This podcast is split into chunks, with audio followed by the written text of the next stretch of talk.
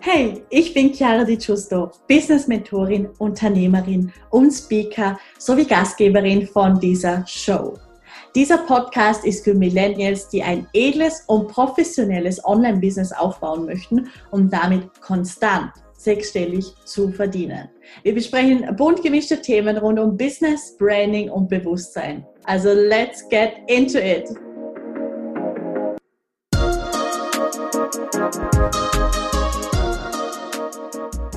So, ein ganz herzliches Willkommen zu dieser neuen Podcast-Folge. Und ich bin heute nicht allein. Die liebe Margot ist bei mir. Und ja, ich muss sagen, das Thema heute, das wird sehr intim, äh, sehr sensibel und es ist vor allem ein extrem wichtiges Thema. Und ich bin so froh, dass wir heute darüber sprechen, denn die liebe Margot ist Autorin und jetzt Ende August wird ihr neues Buch lanciert, in dem sie ihre Geschichte beschreibt und anderen Frauen Mut macht, die nämlich äh, schwanger sind und die Diagnose bekommen haben vom Arzt, dass das Kind nicht lebensfähig ist. Das heißt, es wird vom Arzt meistens dann zu einer Abtreibung geraten und die liebe Margot äh, beschreibt eben in dem Buch ihre Geschichte und ja, zeigt den Frauen möglicherweise einfach auch einen anderen Weg auf, beziehungsweise einen heilsameren Weg. Und wie gesagt, ich bin so froh, dass wir heute über dieses wundervolle Thema sprechen. Liebe Margot, herzlich willkommen. Und ich werde gleich dir das Wort übergeben, dass du dich einfach vorstellst und wir dich ein bisschen besser kennenlernen dürfen. Als erstes mal vielen, vielen Dank, liebe Chiara, dass ich hier dabei sein darf und dass du diesem wirklich wichtigen Thema mhm. Raum gibst. Und ich bin so froh, hier dabei zu sein. Dankeschön. So schön. Ja, danke dir. ja, also ich bin äh, Margot. Ich bin 50 Jahre alt und habe viele, viele Jahre meines Lebens in Nürnberg gelebt. Und vor 16 Jahren bin ich dann wegen meinem Mann, wegen der großen Liebe und äh, ja, und der Schwangerschaft meiner ersten Tochter hier nach Niedersachsen hochgezogen. Und wir leben hier ganz alleine, ohne Nachbarn, auf unserem Tierschutzhof. Und ähm, ja, Glück, äh, genießen das Glück, mit den Tieren zu sein und mit unserer Familie natürlich. Genau. Schön. Mhm, super. Was habt ihr denn da alles für, für Tiere? Das würde mich jetzt interessieren. ja, wir haben wirklich äh, ziemlich viel. Also wir haben Hunde, ja. Katzen, mhm. Schafe, Schweine, Hühner, Pferde. Also es wow. ist äh, eine große Auswahl an Tieren und was uns auch wichtig ist, ist wirklich viel Natur zurückzuholen mhm. und ganz, ganz viel Wildtiere, die sich bei uns wieder äh, heimisch fühlen dürfen, weil wir viele Bäume pflanzen und mhm. einfach der Natur wieder was zurückgeben möchten. Wow. Schön. Das hört sich für mich persönlich wirklich nach dem Paradies an, vor allem auch für Kinder. Also es muss unheimlich schön sein, da aufzuwachsen und zu leben. Und äh, du hast ja vier Kinder gesamt, haben wir vorher kurz darüber gesprochen. Ähm, vielleicht magst du dazu äh, kurz was sagen. Also du hast eine Tochter in dem Fall. Genau. Meine älteste Tochter ist jetzt 15,5 mhm. und danach kam nach eineinhalb Jahren meine zweite, die Rebecca. Mhm. Also die erste ist Tabea, dann kam mhm. Rebecca mit eineinhalb Jahren später. Dann kam Joshua, das ist mein Buchthema. Joshua mhm. kam wie so ein Engel ins Leben und ging aus mhm. unserem Leben wieder. Mhm. Das war wieder eineinhalb Jahre später. Und dann wiederum eineinhalb Jahre später ist mhm. dann ähm, Nathanael geboren. Das ist mein letzter so, also mein letztes mhm. Kind. Und der ist jetzt elf Jahre alt. Ach, schön, ja, mega schön. Okay, super. Dann würde ich sagen, gehen wir doch gleich auf das sehr wichtige Thema ein und sprechen etwas über Joshua. Ähm, magst du einfach mal von dieser Reise erzählen? Sehr gerne. Ja, ähm, ich muss sagen, bei den anderen Schwangerschaften wusste ich eigentlich immer sofort, ich bin schwanger. Mhm. Und bei Joshua war das gar nicht so. Da war überhaupt kein Gefühl der Schwangerschaft für mich da, interessanterweise. Mhm. Und ich bin damals zum Frauenarzt eher gegangen, halt, weil ich merke, irgendwas ist nicht, also fühlt sich mhm. irgendwie für mich nicht gut an. Und dann stellten wir die Schwangerschaft fest. Okay, mhm. so. Und ähm, dann in der 17. Woche war einfach eine Nachuntersuchung Und ähm, da war es dann so, dass sie merkte, dass, dass er nicht der, der Größe entsprach erstmal. Und das ist einfach so nicht in Ordnung. Also es war nicht der Norm entsprechend. Mhm. Dann musste ich zu einem Facharzt und da konnten wir dann wunderbar auf 3D sehen, ähm, dass er also körperlich behindert war. Das heißt, die Beine und die Arme, die waren verkürzt, aber ausschlaggebend für diese Diagnose nicht lebensfähig war, dass seine Lunge sich nicht gebildet hatte. Mhm. Und damals bekamen wir äh, an dem Abend, es war an einem Abend, die Untersuchung, die Information, dass ich ihn abtreiben sollte, weil es eh keinen Sinn hat. Das Kind ist nicht gesund, es wird keine Lebenschance haben, also ist die einzige Option, die mir zur Verfügung stand, eine Abtreibung. Mhm. Und das war Und, dann in der 17. Woche oder genau. ein bisschen später? Nee, das mhm. war in der 17. Woche. Mhm. Und man ist da so völlig raus aus der Bahn geworfen. Also da, da passt wirklich so gar nichts mehr. Also man geht schon mit der Option hin, naja, irgendwas stimmt nicht. Aber mhm. man beruhigt sich ja auch immer selber mal schauen, was mhm. kommt. Und dann diese Klarheit, na, es hat eh keinen Sinn, du musst es wegmachen. Und ich habe damals wirklich immer wieder nachgefragt in diesem Gespräch. Also ich bin dann ganz persönlich geworden. Wenn ich jetzt Ihre Frau wäre, sollte ich es trotzdem tun? Ja, klar. Also es, Sie können morgen kommen und wir machen es weg. Mhm. Und dann ist in diesem Kopf nur diese eine Option, Abtreibung. Und so sind wir auch damals nach Hause gegangen mit dem Gedanken, klar, es gibt keine andere Option. Er, er muss weggemacht werden, weil es hat ja keinen Sinn. Mhm. Und bei mir war es dann so, ähm, ich musste erst meine Eltern ja fragen, dass sie nach, äh, zu uns nach oben kommen, weil sie ja in Nürnberg lebten, um Mädels zu betreuen.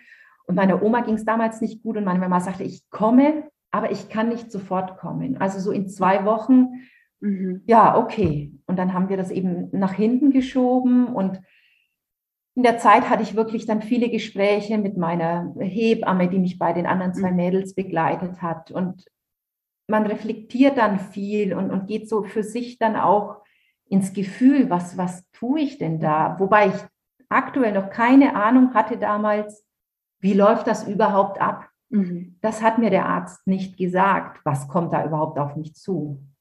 Es war so Abtreibung. Und danach mach was draus. Ja. Und in diesen zwei Wochen, äh, die ich so die Zeit hatte, muss ich sagen, auch für meinen Mann und für mich sind wir dann, also wir haben uns viel unterhalten, aber auch völlig mhm. getrennt natürlich unseren Gedanken und Gefühlen ja. nachgegangen. Ja. Und irgendwann mal habe ich mir gedacht, ich kann das gar nicht. Wer gibt mir das Recht zu sagen, so, du jetzt nicht? Wusste aber gar nicht, wo Ralf damals steht. Und an irgendeinem Tag sind wir dann zusammen spazieren gegangen mit den Hunden. Und dann habe ich ihm gesagt, Ralf, ich kann da gar nicht. Ich kann diese Option gar nicht wahrnehmen. Ich möchte es gerne anders machen. Ich weiß nicht, was das bedeutet erstmal, aber ich möchte das Kind nicht abtreiben. Mhm. Und das Schöne ist, dass er genau den gleichen Gedanken hatte. Mhm. Und das war so. Denkst du, dass da die, die zwei Wochen auch eine Rolle gespielt haben? Also hast du das Gefühl, durch diese Bedenkzeit ähm, und die Reflexion, dass das so der ausschlaggebende Punkt war? Oder wenn jetzt zum Beispiel deine Mama da gleich gekommen wäre, hättest du anders entschieden? Absolut. Diese mhm. zwei Wochen, das waren für mich die wichtigste Zeit, um zu reflektieren, was will ich überhaupt? Ja. Will ich das überhaupt? Äh, wie fühlt sich das für mich an? Und wenn meine Mutter am nächsten Tag da gewesen wäre, mhm. dann wäre ich vermutlich zwei Tage später im Krankenhaus gewesen ja. und ich hätte mich dem hingegeben, ohne zu wissen, ja. was das wirklich bedeutet. Mhm. Und diese Zeit, die ist so wertvoll, sich zu nehmen, auch wenn man sich entscheidet, dann abzutreiben. Mhm. Also weil für mich geht es, und das ist mir ganz wichtig zu sagen, nicht zu sagen, wenn du abtreibst, machst du, das darfst du nicht. Mhm. Und nur der andere Weg ist der richtige, gar nicht, sondern einfach zu sagen, wo führt dich dein Herz hin? Mhm. Und zwar in dem Fall wirklich das Herz der zukünftigen Mutter. Mhm. Weil manchmal ist von außen, bekommt man so viele Infos mach das. Wenn der Arzt das sagt, dann ist das schon richtig. Was passiert mit dir? Wirst du das überleben? Und, und, und. Und wir haben so ein, ein inneres Gefühl, ob wir den Weg gehen können oder nicht. Und der kommt aber erst durch eine Reflexion und dann zu sagen, okay, ich möchte trotzdem die Abtreibung und bin damit für mich okay. Oder nein, ich wähle den anderen Weg und gehe diesen Weg und bin damit für mich okay. Mhm. Und das war ja definitiv eigentlich so der unkonventionelle Weg. Also kann ich mir vorstellen, dass da ähm, ja sehr viel, sehr viel in dir auch passiert ist, nehme ich an. Bist du da auf Unterstützung gestoßen, beim Arzt zum Beispiel oder bei der Hebamme? Also bei der Hebamme, die konnte, also die mich begleitet hatte bei meinen zwei mhm. Mädels, die war aktuell damals selber schwanger mhm. und konnte mich nur mental begleiten, aber mhm. nicht in ja. der Betreuung. Ähm, für die war es klar, unsere Familie tickt so ein bisschen anders. Und mhm. für die war es klar, wenn einer einen anderen Weg geht, dann sind das wir. Und da hatte ich die totale Unterstützung. Ähm, die um, also der Arzt hat es hingenommen, meine Ärztin, also meine mhm. Frauenärztin hat es auch hingenommen. Es hat keiner kommentiert, sondern man hat Spannend. es hingenommen. Mhm. mhm. Ähm, und hat es mir dann auch nicht mehr versucht auszureden. Aber mhm. es, es, man ist da tatsächlich nicht in einen Dialog gegangen. Warum haben Sie sich mhm. so entschieden? Oder so. Also es war einfach, okay, mhm. wir machen jetzt wirklich, und das waren viele Untersuchungen, wir machen jetzt dann, alle zwei Wochen sind dann Untersuchungen gemacht worden. Warum weiß ich gar nicht, muss ich ehrlich mhm. sagen, aber man macht das ja wiederum auch mit, weil man ja, keine Ahnung hat. Ähm, mhm. Und ansonsten ist das Umfeld sehr ruhig. Ja. Das ist immer so, wenn Krankheit ist oder. Tod ansteht, dann, dann wird das Umfeld sehr schweigsam. Ja. Und das ist so schade, weil man kann nichts Falsches sagen. Man kann nur sagen, wie sieht man was und die Entscheidung aber natürlich dem anderen überlassen. Mhm. Aber gar nichts mehr zu sagen ist, da denkt man sich, okay, was, was passiert denn mhm. jetzt? Ich lebe ja. doch trotzdem mhm. noch. Und mhm. ähm, mhm. also da möchte ich auch dem Umfeld total viel Mut machen, mit den Leuten zu reden. Mhm. Weiß nicht in dieser, nur in dieser Situation, sondern auch in anderen, ja, wenn, wenn schwere Krankheiten oder so ansteht. Nicht, mhm. nicht stumm werden. Ja, ich denke, das ist, das ist ganz wichtig, aber ich finde es super, dass du das sagst, weil ich glaube, das dürfen auch die Zuhörerinnen und Zuhörer einfach hören, dass es okay ist, in so einer Situation etwas zu sagen, weil ich denke, die Angst ist da sehr groß, etwas Falsches zu sagen, etwas Verletzendes zu sagen. Und dann sagt man vielleicht lieber nichts. Aber wie du sagst, es ist, glaube ich, wichtig, einfach zu wissen, dass das Umfeld dann, ähm, dass, dass die Person einfach da ist und dass die Unterstützung da ist. Und ja, also vielleicht auch wenn man nicht genau die richtigen Worte findet, was man wahrscheinlich auch nicht kann in so einer Situation, ist es wichtig, diese Präsenz zu haben und, und da zu sein und es zumindest zu versuchen oder vielleicht auch einfach der eigenen Intuition zu folgen. Ja. Genau, mhm. genau. Also ich möchte noch sagen, es war nicht so, dass meine Familie oder so nicht da war. Ne? Ich konnte mhm. mit denen ja. reden. Also das war schon gegeben. Aber ich glaube, man ist dann als Außenstehender so hilflos dann ja. äh, und weiß eben nicht damit umzugehen. Und das macht dann diese Sprachlosigkeit. Mhm, mhm, ganz genau, ja. Okay, und dann, wie war die Schwangerschaft für dich? Sie, hast du da einen Unterschied für dich wahrgenommen, wahrscheinlich vielleicht mit den Emotionen, aber auch körperlich auf, auf eine Art und Weise? Hast du da einen Unterschied gespürt zu den anderen Schwangerschaften? Ja, dann gehe ich erstmal auf das Körperliche ein. Das war schon mhm. extrem anders. Also ähm, mhm, mhm. äh, ich habe dann später erfahren, dass teilweise, ich kann jetzt wirklich nicht sagen, ist das immer so, da habe ich mich jetzt nicht weiter äh, informiert, ja. aber dass, wenn Kinder behindert sind, viel mehr Fruchtwasser produziert wird. Aha. Und das war wirklich, ich sah aus wie mit Drillingen. Also das war eine mhm. unglaubliche, ein unglaubliches Ausmaß, was ich äh, mhm. da angenommen hatte. Und ich hatte mit dem Facharzt dann auch gesprochen, ob man das irgendwie regulieren mhm. könnte. Und er sagte, ja, er kann Fruchtwasser abziehen, aber das baut sich in zwei Wochen wieder auf. Also das mhm. wird immer wieder kommen. Und dann habe ich für mich entschlossen, okay, dann muss ich damit leben. Dann ist es einfach so. Also das ist das Einzige, was so körperlich für mich anders war. Mhm. Ansonsten war ja Joshua mit mir verbunden. Der war total mhm. aktiv, der war ah, fit ja. und das war eine ganz normale Schwangerschaft, wenn man von mhm. dieser Äußerlichkeit aussieht. Für mich war es aber emotional so, und das tut mir heute total leid, ist, dass ich vom Kopf her gesagt habe, naja, ich befasse mich nicht so viel mit dir, mhm. weil du wirst ja eh nicht leben. Mhm. Also es ist nicht so, also heute würde ich es anders machen. Mhm. Damals konnte ich es nicht anders oder dann ihm trotzdem diese Liebe zu schenken, auch für die Zeit, wo er da ist. Und aber man hat es halt so hingenommen, diese Zeit. Ich gehe den Weg mit dir. Ähm, das war vielleicht meine Form, ihm die Liebe zu schenken, zu wachsen. Aber ja. heute würde ich es anders machen. Heute würde ich mich bewusster mit ihm befassen. Mhm.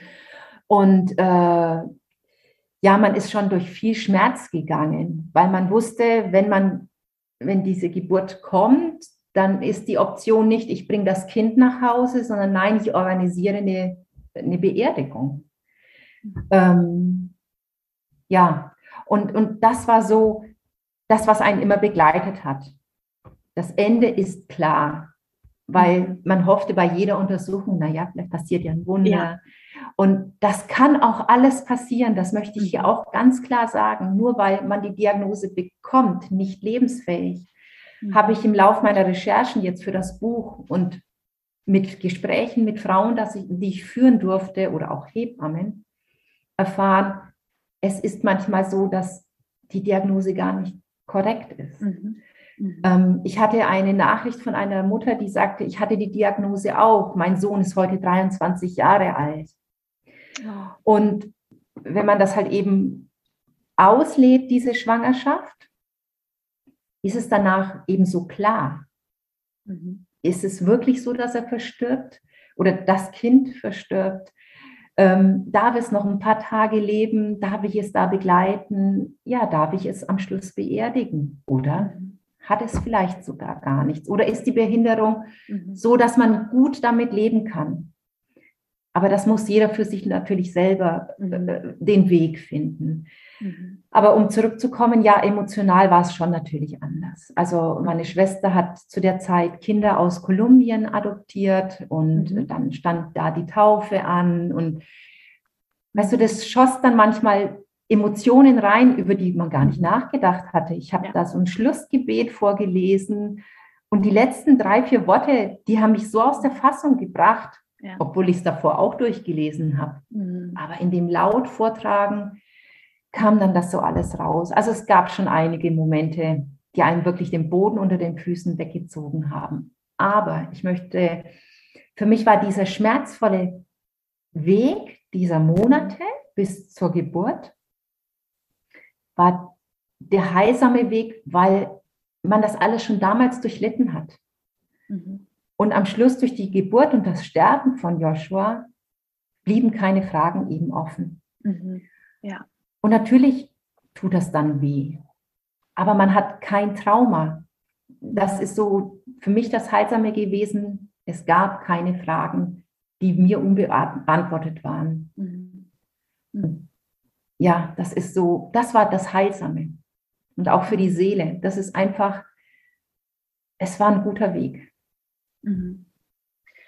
Was oder wo siehst du, wenn überhaupt, einen Unterschied, beziehungsweise wie war es für dich, dass du ja im Vorfeld schon zwei Schwangerschaften hattest und wie würdest du hier den Ver Vergleich machen zu jemandem, wo so eine Schwangerschaft, wie du mit Joshua hattest, als erste Schwangerschaft hat? Also vielleicht magst du da ein paar Worte dazu sagen, ob du auch einfach wusstest dann, wie ja die Schwangerschaft abläuft und du kanntest dann ja schon der Prozess der Geburt, hat dich das in irgendeiner Weise unterstützt? War es dadurch unter Anführungszeichen leichter oder wie würdest du das empfinden?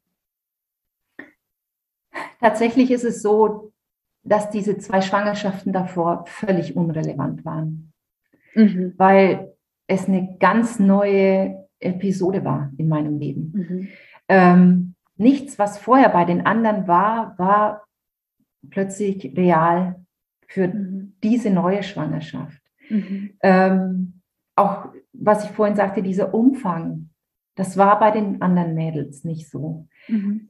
Es war tatsächlich völlig anders und ähm, ja, es ist, ich, ich hätte auf nichts zurückgreifen können, weil man ist wirklich so völlig aus der Bahn geworfen, auch in den Wochen, wo man die Entscheidung äh, für sich entschlossen hatte, nicht abzutreiben. Mhm. Es ist trotzdem nichts normal. Alles ist anders und eben nicht vergleichbar mit denen davor. Mhm. Ähm, ja, ich habe auch so Aussagen gehört, du hast doch zwei gesunde Mädels, sei doch froh, äh, dass dieses behinderte Kind nicht überlebt hat. Das ist auch völlig unrelevant, weil er ist nicht mehr oder weniger wert gewesen ja. als die anderen zwei, Absolut. die das Leben schon hatten. Mhm. Mhm. Spürst du denn heute auch noch eine gewisse Verbundenheit? Also spürst du eine Präsenz von Joshua? Ja, Joshua ist äh, ein Teil unseres Lebens. Es ist auch mhm. für mich ganz schwierig, wenn man mich fragt, wie viele Kinder hast du? Sind bei mir immer vier. Ja. Und dann erkläre ja. ich immer, ja, das dritte ist ja. verstorben. Oh, dann ist Betroffenheit. Dann muss man die Leute wieder abholen und sagen, ja. oh, es ist okay für mich. Ähm, aber ich kann nicht sagen, es gibt ihn nicht. Und dann mhm. hängt er bei uns auch als Foto in unserer, an unserer Familienwand. Ähm, ja.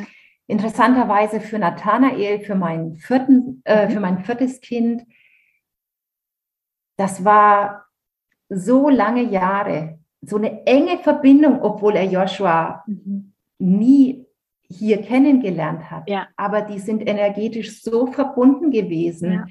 Ich bin mal, da war Nathanael 3 auf dem Weg nach Nürnberg gewesen und er saß neben mir und plötzlich fing er das Weinen an und ich dachte, okay, er weint, weil wir jetzt losgefahren sind. Und mhm. dann habe ich gesagt, Nathanael, was ist los? Ich vermisse Joshua so sehr und weinte bitterlich und wow. Mm, oftmals auch im Bett, dass er über Joshua sprach und ich weiß, die Verbindung war da zwischen den Zweien und das ist auch mhm. heute noch so, dass er seinen Bruder vermisst. Und ähm, mhm. ich weiß, da gibt es so viel mehr als wir sehen. Und er ist wirklich ein Teil unserer Familie. Ja. Mhm. So schön. Wow, okay. Ähm, wie war denn für dich so der Weg nach der Geburt? Also vielleicht magst du da noch ein paar Worte sagen, wie das dann abgelaufen ist, also auch vielleicht mit der Beerdigung und dann auch der Weg so der, der Trauerphase. Ja. Ähm, ja, die Beerdigung, ich sage immer, wir hatten ein unglaublich tolles Krankenhaus. Also wir sind mhm. am Tag vorher hin, habe ich jetzt Beerdigung gesagt? Mit der, mit der Geburt meine ich. Wir mhm. sind am Tag vorher hin, wir haben ähm, alles besprochen, wie es genau abläuft, äh, mhm. was für Möglichkeiten wir haben, was wir uns wünschen mhm. und so weiter. Und am nächsten Tag waren wir also auch die ersten dran, 7 Uhr. Und dann kommt man in diesen OP-Raum. Es war ein Kaiserschnitt, weil er sich nicht mhm. gedreht hatte. Ja. Und das war wie in einer Glocke. Das war wie ein heiliger Raum. Es war ganz mhm. still und, und die Ärzte und die Krankenschwester, das war eine unglaubliche Atmosphäre. Mhm. Und dann ist er geboren worden und wir wussten, wenn die Ärztin ihn mitnimmt und sie kommt sofort wieder, dass sie mhm. merkt, dass das keine lange Zeit wird. Und dann hatte der, ja. mein Mann, der Ralf, ihn also auch auf dem Arm weil mhm. ich war ja noch äh, angebunden äh, durch mhm. die ganzen Schläuche. Und dann, ähm, ja, dann hatten wir ihn so und er öffnete auch die Augen nicht. Er war völlig ruhig, obwohl mhm. er ja eigentlich nicht atmen konnte. So mhm. und ja. ähm, dann öffnete er eben die Augen nicht und irgendwann mal merkte man, wie er da, wie das Leben aus ihm rausging. Mhm. Und ähm, ja, dann hatten wir ihn noch, also dann sind wir ähm, in den Kreissaal hochgekommen, da ist ein Raum für uns vorbereitet worden mit Kerzen mhm. und oh, mit ganz, ganz viel Liebe. Und da hatten wir ihn sieben Stunden und es floss keine einzige mhm. Träne wow. bei mir, mhm. weil das war so selbstverständlich, ihn hier zu haben wow. und ihn zu sehen und zu spüren und ihn zu riechen. Und mhm. dann wurde er angezogen, es sind Bilder gemacht worden von mhm. ihm und das war so selbstverständlich. Und irgendwann mal kam dann wieder so mein Gewissen oh, wir müssen ja jetzt die Hebammen aber auch entlassen aus dieser Verantwortung mit uns. Ähm, ich möchte jetzt dann also auf mein Zimmer. Mhm. Und dann kam sie und sagte, ja, dann nehme ich ihn mit. Und ich so, wie, was? Mein Kind wegnehmen? Und zum ersten Mal flossen dann diese Tränen. Also das war nach sieben Stunden, dass du willst mir mein Kind wegnehmen. Mhm. Das geht doch nicht. Ich habe mir eingebildet, was natürlich nicht geht. Ich hätte ihn immer bei mir. Und mhm. dann sagte sie, Sie können ihn behalten, solange Sie wollen. Mhm. Dann nehmen wir ihn halt mit aufs Zimmer runter. Und das war so erstmal okay. Mhm. Und dann sind wir auf das Zimmer gekommen und das war so die härteste Zeit, weil ich wusste, jetzt ist die Zeit des mhm. Abschiednehmens. Ja. Und ähm, ich kann dir nicht sagen, wie lange das gedauert hat, aber dann irgendwann mal habe ich gesagt, okay, Sie können ihn mir jetzt holen. Mhm. Mhm. Entschuldigung. Alles gut. Sehr berührend. Und dann haben sie ihn mir halt eben mitgenommen. Mhm. Und ähm, oh, tut mir leid. Das, das, ist natürlich sowas von okay und wir geben dir hier allen Raum, den du brauchst. Ja, und dann wurde die Beerdigung geplant. Also in der Zeit, ich war, hatte ja den Kaiserschnitt und musste ein paar Tage ja im Krankenhaus bleiben. Mhm. Und dann ähm, hatte ich eine äh, mobile Bestatterin, das war auch ein unglaubliches Geschenk. Und ich habe gesagt, ich möchte keinen weißen Sarg, das bringt mich um, wenn ich dieses mhm. Kind in diesem kleinen Kindersarg sehe, so das, so das Typische, ne, was man so vor, vor Augen hat. Mhm. Und dann kam sie und brachte einen Korb mit, wie, wie Mose auf dem Meer. Oh, oh, und das war so schön. schön. Und dann habe ich ja. gesagt, ja, genau so stelle ich es mir vor. Und dann haben wir das alles besprochen und mhm. dass ich keine Blumen haben möchte, die dann da, oder Erde, die dann mhm. so reingeschmissen wird, mhm. sondern wir hatten dann Rosenblätter, die da nur äh, reingeworfen oh. wurden. Und ja, dann kam der Tag der Beerdigung. Das war Freitag die Geburt und am Freitag dann die Beerdigung drauf. Und was ich noch sagen möchte, dann fährt man nach Hause. Normalerweise hat man Maxikose mit einem mhm. Kind in ja. der Hand. Und wir sind halt zurückgefahren und sind Blumen kaufen oder haben Blumen bestellt mhm. für die Beerdigung. Das war so krass, das Gefühl, ja. weil man war irgendwie ja gefühlt noch schwanger. Also irgendwie, das, das passt mhm. überhaupt nicht zusammen. Mhm.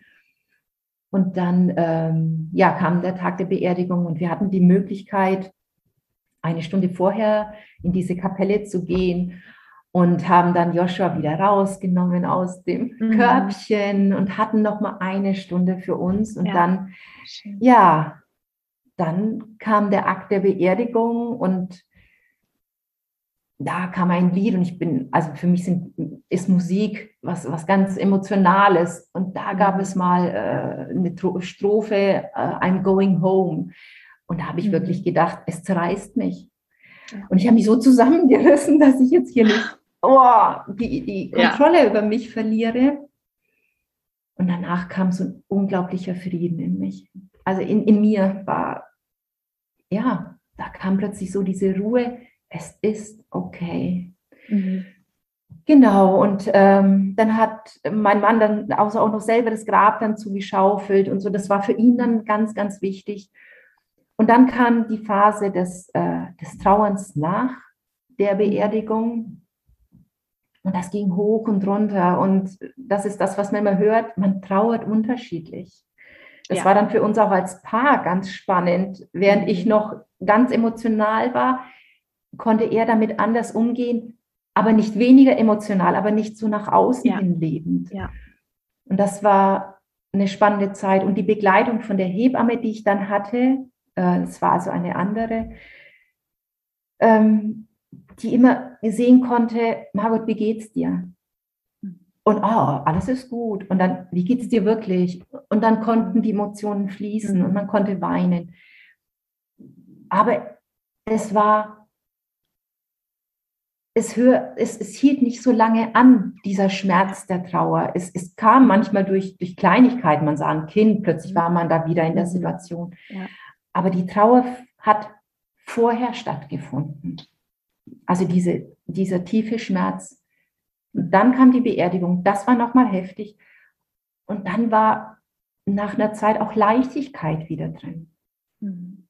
Ich weiß nicht, das ist ganz schwer zu beschreiben, weil man ja. denkt, man muss dann ja. wirklich zerbrechen. Nein, ja. ist es nicht, weil man ist davor diesen Weg gegangen und mhm. dann war es mhm. okay. Ja. Mhm. Ja, ich glaube, der Unterschied zu dem, wenn zum Beispiel ein anderer Mensch einfach aus dem Leben geht, ist halt, dass es tatsächlich ja auf eine Art und Weise einfach geplant ist und das, das Wissen ist da und man kann sich anders darauf vorbereiten. Ja, absolut. Und, ja. ja. Mhm. Mhm. Wie war es dann für dich danach in, in der Ehe? Hat es da auch Auf und Abs gegeben oder wie hat sich diese entwickelt? Ja, das war am Anfang schon spannend. Also ähm, ganz am Anfang war das so ein gefühlter Friede. Mhm. Und dann kam genau das, was ich vorhin sagte, eben, dass es für mich noch nicht vorbei war und für den Ralf war es äußerlich vorbei mhm. oder abgehakt. Also das klingt jetzt so hart, ist mhm. es nicht, aber so fühlte es ja. sich für mich an.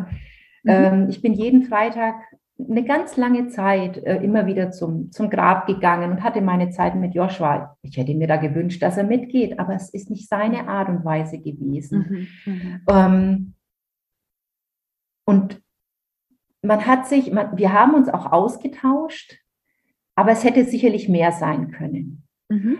Und unsere Ehe hat, ich weiß nicht, lag es daran oder auch, auch an den Umständen hier auf dem Hof, zwei Kinder zu haben, den Hof zu haben. Und es gab schon auch Pieps, wo man sich gedacht hat, hm, na, das braucht man sich jetzt, braucht man nicht. Mhm. Aber äh, wie in allen Beziehungen, ja. Mhm. Raum geben, Zeit geben. Und heute bin ich total dankbar, ihn an meiner Seite zu haben. Ich mhm. könnte keinen besseren haben. Ja der mich begleitet, der mich unterstützt, auch mit all dem, was jetzt dieses Jahr passiert ist, mit dem Buch und mit meinen Ideen, die ich immer wieder ja, habe. Ja. Es ist der beste Mann, der in meinem Leben sein kann. So schön. Wow. Mhm. Wie war es dann für dich mit der folgenden Schwangerschaft?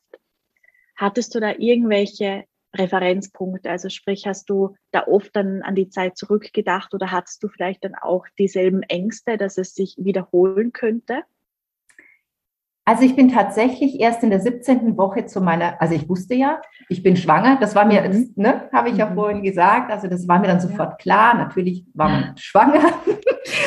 Und ich bin erst in der 17. Woche wieder zu meiner Frauenärztin mhm. gegangen und sie so, oh hoppala, du bist ja schwanger. Habe ich gesagt, ja. Und ähm, ja, das war für mich war es entscheidend, warum 17. Woche, weil ich wusste, sie kann dann sehen, ob das Kind gesund ist und sie kann dann sehen, was wird ist. Ja. So, ähm, mhm. genau. Und also die, es war alles wunderbar und es war wieder ein Junge. Haben wir gedacht, ach, hätte doch ein Mädchen sein können, aber nein, es sollte ein Junge sein. Und ich muss auch sagen, äh, Nathanael ist kein Ersatz für Joshua gewesen, mhm. aber der Raum der Platz war da, so gefühlt. Ja. So, und ähm, ja, dann sagte sie, in vier Wochen sehen wir uns wieder. Habe ich gesagt, nee, mm -mm. ich komme vielleicht in acht Wochen. Margot, was, das geht doch nicht. Habe ich gesagt, doch, es geht schon, weil ja. du weißt, egal was ist, ja. dieses Kind wird geboren. Ich ja. brauche keinen Herztest, ob der Herzschlag korrekt ist. Es wird geboren. Ja okay, hat sie gesagt, dann, ähm, dann ruf aber wenigstens an, wenn es dir nicht gut geht. Ja, diese rufe an. Und ähm, deswegen habe ich, ich glaube, ich habe zwei Untersuchungen, also die eine und noch eine bei ihr gemacht und musste dann zu dem Chefarzt wieder vom Krankenhaus hin, weil meine erste Tochter war ein Kaiserschnitt. Joshua, also dann war eine Normalgeburt, dann war Joshua mhm. auch wieder. Und es ist halt Regel, wenn man zwei Kaiserschnitte hat, dann ist das dritte wieder einer. Ah, okay, ja. Mhm. Aber ich habe gesagt, nein, mache ich nicht. Und dann hatte ich ein stundenlanges Gespräch, wirklich eine Stunde saßen wir da mit dem Chefarzt, der auch bei der Geburt von Joshua dabei war. Mhm. Und äh, ja, letztendlich ist Nathanael ganz normal geboren, also wow. ohne PTA, ohne, also das ja. war so wirklich die gefühlt leichteste Geburt, weil da alles auf Ja stand. Es waren keine mhm. Ängste da, mhm. es war einfach mhm. Ja, du ja. kannst wow. kommen. so schön. Und das ist der Unterschied zwischen Joshua und meiner letzten Schwangerschaft dann. Mhm. Es waren für ja. mich keine Ängste da, mhm. weil ich offen war dafür. Aber ich kann ja. mir sehr wohl vorstellen, dass man einen ganz anderen Weg beschreitet. Den Weg, ja. der, ich muss das jetzt wirklich wissen, ich muss dieses und jenes Ergebnis haben. Aber für mich stand das eben nicht zur Debatte, weil ich wusste, egal was ist, es ja. kommt, wie es kommt. Mhm. Wow, so schön. Also ich bin unglaublich berührt. Ich habe dauerhaft Gänsehaut und ähm, ich bewundere dich wirklich sehr für all diese Erfahrungen, wie, so, wie du sie gehandelt hast, ähm, dass du einfach die verborgene Schönheit hinter absolut allem entdeckt hast und auch einfach, was du, was du jetzt für einen unglaublichen Schatz an, an Wissen weitergeben kannst. Und da komme ich gerade auch zu der nächsten Frage. Wie kannst du andere Frauen in der gleichen Situation begleiten? Ich würde mir sehr wünschen, Frauen zu begleiten, die in der Situation sind oder sogar die Situation sogar schon hatten, ähm, in einem Eins zu eins Gespräch. Mhm. Ähm, ich bin kein Arzt, ich bin keine Hebamme, also ich bin medizinisch nicht ausgebildet. Ja. Auf was gucke ich zurück? Das ist mein Erfahrungsschatz, den ich durchlebt habe. An, an all die Hoch und Tiefs, die ich machen durfte mhm. und die ich von Herzen gerne weitergeben möchte, um Frauen zu begleiten oder auch Paare, die in der Situation sind, die eben mit diesen Fragezeichen stehen. Und dass man sagt, okay, entscheiden müsst ihr selber, aber ich kann euch begleiten, ich kann eure Gefühle wahrnehmen, ich kann es verstehen, ich kann es verstehen, weil ich es erlebt habe. Ja, ja. Und das ist möglicherweise ein größerer Beitrag, als jeder Arzt oder jede Hebamme sein kann. Kann ich mir nur vorstellen, ähm, wenn ich mich einfach so hineinversetze in diese Situation, dass wahrscheinlich du wirklich der größte Beitrag bist, auch wenn es dann nur sporadisch ist, aber sicherlich auch auf diesem gesamten Weg dann der Schwangerschaft und auch vielleicht äh, die Begleitung danach, ähm, dich da an der Seite zu haben, das ist definitiv ein Riesengeschenk. Und ich bin so froh, dass es dich gibt und dass du mit diesem Erfahrungsschatz einfach anderen Frauen helfen kannst und natürlich jetzt auch in der Form von deinem neuen Buch, das ja, wie ich schon erwähnt habe, jetzt Ende August lanciert wird. Und ich werde dann, sobald es erhältlich ist, auch den Link noch nachträglich hier unter diesem Podcast einfügen. Ich werde ihn natürlich auf all meinen Social-Media-Kanälen posten, weil das ist etwas, das darf wirklich verbreitet werden. Und wenn du jetzt als Zuhörerin auch sagst, hey, ähm, Margot hat eine unglaublich wertvolle Geschichte und jetzt auch eine unglaublich wertvolle Berufung gefunden. Dann teile sehr gerne diesen Podcast, teile sehr gerne dann das Buch und ja, wir freuen uns da über jegliche Unterstützung. Und das ist ein Thema, das darf verbreitet werden. Und Margot, möchtest du noch abschließend etwas sagen? Ja,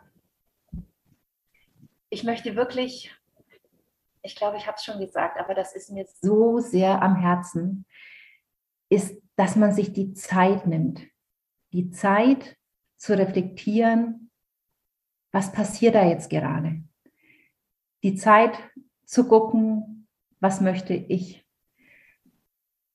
Weil der Vorgang des Abbruchs ist egal, ob man den in der 17. oder in der 24., 28. Woche vornimmt. Wenn man mit ganzem Herzen sagt, ich breche ab, dann ist das okay. Völlig okay. Aber lasst euch die Zeit. Auch ein behindertes Kind oder ein Kind, was nicht unserer Norm entspricht, ist so wertvoll. Und ähm, die Zeit, und wenn es nur zehn Minuten sind, oder manchmal darf es auch ein Tag sein, den man mit seinem Kind verbringen darf, obwohl die Diagnose nicht lebensfähig lautet, ist etwas, was man nie mehr hergeben kann, weil es das größte Geschenk ist, was man mit in dieser Situation mitnehmen darf. Das möchte ich gerne in die Welt geben. Wow, So schön. Ich danke dir von ganzem Herzen für deine Zeit, für deinen Beitrag, für diese Welt, dass du ja mit mir dieses Interview gemacht hast. Danke dir von ganzem Herzen. Und für alle Zuschauerinnen, wie gesagt, teilt sehr gerne diesen Podcast, verbreitet ihn in der Welt und danke fürs Zuhören, danke für dich und wir sehen uns dann beziehungsweise hören uns in der nächsten Podcast-Folge wieder. Alles Liebe. Ciao, Dankeschön. ciao. Dankeschön. Tschüss. Mhm.